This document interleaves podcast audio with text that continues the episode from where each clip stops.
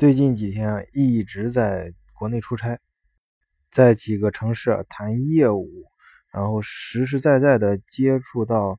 嗯，国内。因为以前在德国的时候，跟国内，呃，这个做业务的时候，肯定也也也接触到嘛。但是你当到跟前脸对脸的这种接触，然后在中国现在这个环境里面，感触就会更深刻一些。至少对我自己的感觉是这样啊，就呃，包括最近我们经常提到的，像呃贸易战呐、特朗普啊、一路一带呀这些，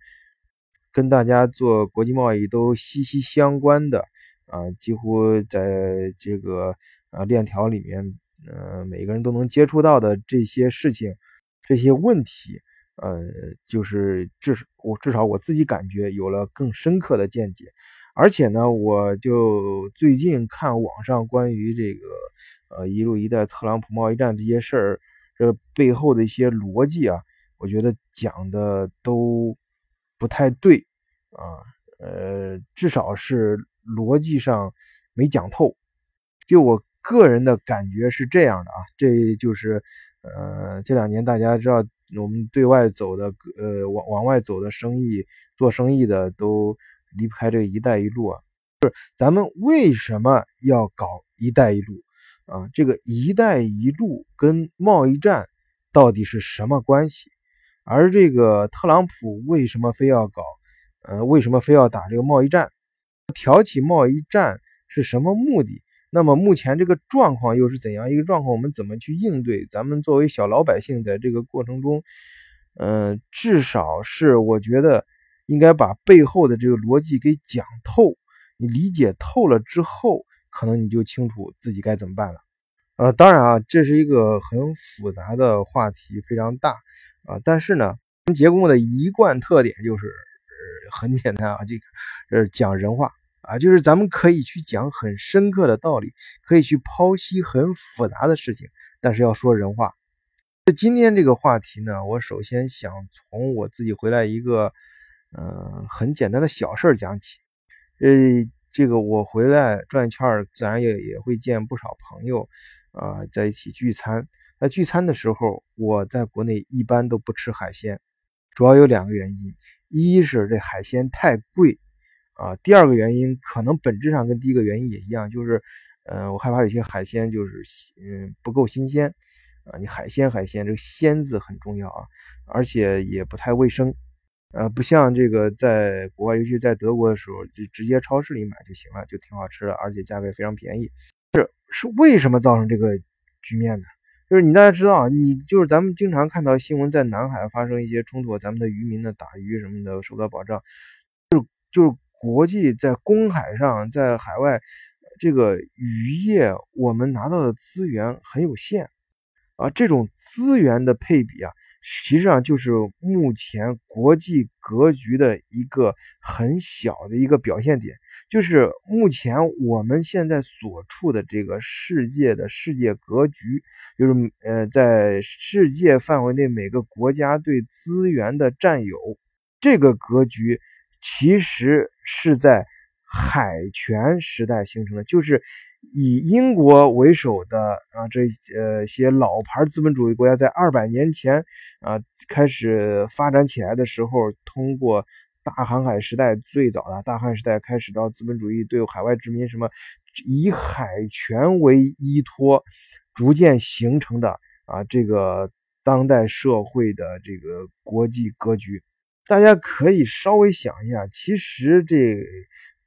就综合国力来说。呃，这个排名传统的这种国家的排名，其实也恰巧就是海军实力的排名。而这个海就是海洋这个呃以以海洋路线就是海权为依托的这个国际格局形成啊，形成之后，就是在过去一百年前的时候体体现在殖民地上。啊，所以那个时候，像后来就那个时候突然发展起来的国家，像德国，他就不忿儿啊，就要改变当时的世界格局，所以他发动了第一次世界大战。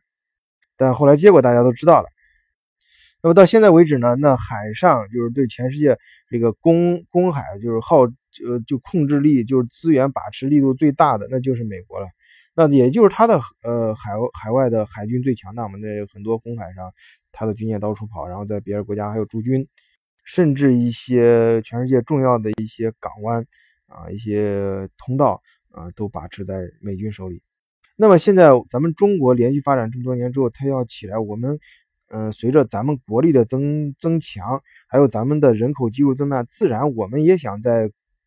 就在就是说，在现在的世界中，在现在国际格局中占有更多的利益啊，就拿到更多的资源。那么你如何去打破现有的这种国际格局呢？当然，我们不能像呃一百年前的德国那样再发发动世界大战。你现在这种社会，大家都是文明社会，你直接打仗显然不合适，而且也不应该这样做。那么怎么办呢？你想他。过去的啊，或者现行那种国际格局是依托海权啊，那么我们搞“一带一路”这样子的话，是不是就可以通过呃展开新的路权啊，以路权为依托，开拓出新的国际格局？你看以前所谓的海权，它其中一个表现就是。呃，国际之间货物流通的时候，重要的通道你把持在，呃，这个以美帝国啊这些他们这老牌资本主义国家他们手里面。那么陆权时代，我们如果开辟陆权的话，搞一路一带，我们去开通这个道路，那将来，呃，如果是这样顺利的发展下去的话，或者是。经受一些挫折也没关系，最终成功的话，那么以这条线为基础的来回来的国际贸易运输，主要的咽喉是不是就是我们就能占很大的权重了？而且在依托这个一路一带啊往外走的话，未来那么也就是呃大家进行贸易是不是可以用我们人民币呢？那么到时候也就水到渠成的，人民币就会出现在。这个以新的以依托陆权而形成的新的格这个国际格局中啊，成为新的国际格局中的世界货币。以前以海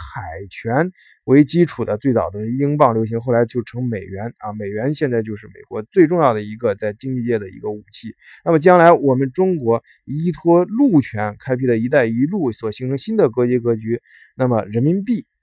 也会成为我们手中一个重要的工具。那么，我们去开拓“一路一带”啊，以以路权为基础，呃，去呃撬动新的世界格局的，那必然对现有的国际格局产生巨大的冲突。这就是为什么呃，这个现在格局中的老大，这个美国啊，特朗普一定要打压中国，一定要挑起贸易战。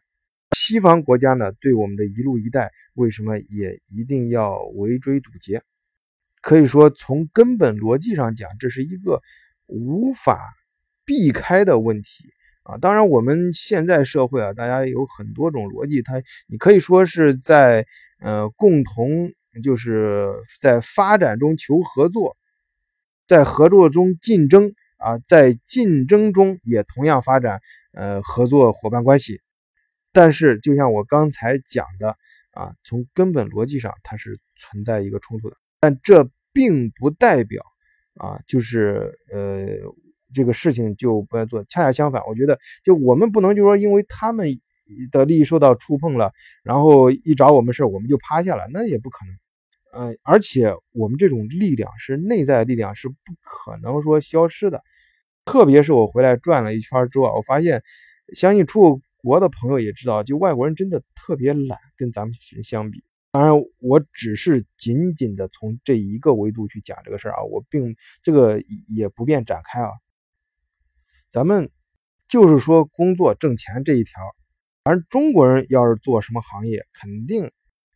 这一旦学会，那咱就能通过。竞争啊，当相互更努力的工作，把这个成本拉得很低，价格拉的就其他国家、西方国家，他们基本上就没得做了。